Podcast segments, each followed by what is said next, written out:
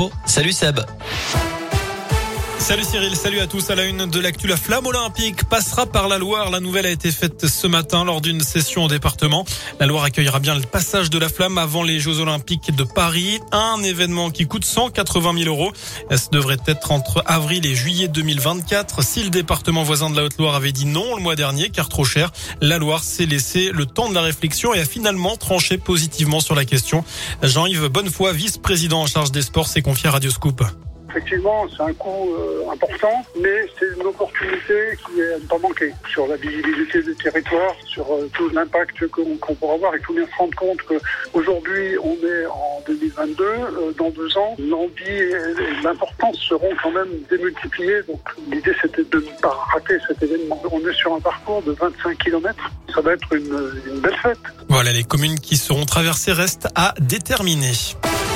Redoutez-vous l'épisode du gel dans la région C'est la question du jour sur radioscoop.com alors que la Loire et la Haute-Loire sont en vigilance orange pour neige et verglas à partir de ce soir. Le froid de retour dans la région des températures en dessous de zéro sont annoncées en Auvergne-Rhône-Alpes jusqu'à mardi. Plusieurs euh, mouvements de grève aujourd'hui, notamment des fonctionnaires territoriaux. Il y a des perturbations dans les écoles et les cantines. Ils réclament des augmentations de salaire. Grève aussi des professionnels de la petite enfance qui travaillent dans les crèches. Ils dénoncent le manque de moyens, la baisse de qualité au détriment des enfants et réclament eux aussi une revalorisation salariale.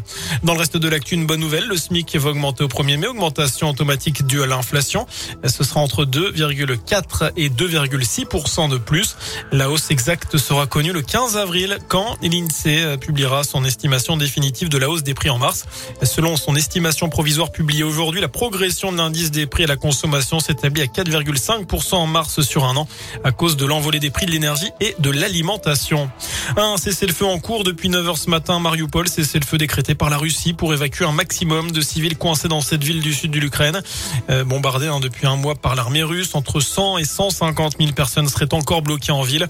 Mais un cessez-le-feu humanitaire qui ne convoit pas grand monde. Le président ukrainien a déclaré qu'il ne croyait pas une seule parole de la part du régime russe.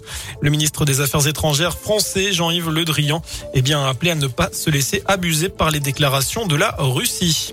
On va terminer euh, plus léger, ou presque en tout cas, avec les suites de la gifle de la Will Smith hein, à Chris Rock. C'était dimanche soir lors de la cérémonie des Oscars. L'Académie des Oscars qui a entamé une procédure disciplinaire contre l'acteur qui avait reçu la statuette de meilleur acteur pour son rôle dans la méthode Williams. Will Smith qui aurait refusé de quitter la cérémonie après avoir frappé son collègue. Il a 15 jours pour donner sa version sous la forme d'une réponse écrite. Quant à Chris Rock, il dit encore être en train de digérer ce qu'il s'est passé. Voilà ce qu'il en est de l'actualité à cette heure-ci. Prochain point avec l'info dans une demi-heure. D'ici là, je vous laisse en compagnie de Cyril. À tout à l'heure. Merci Seb.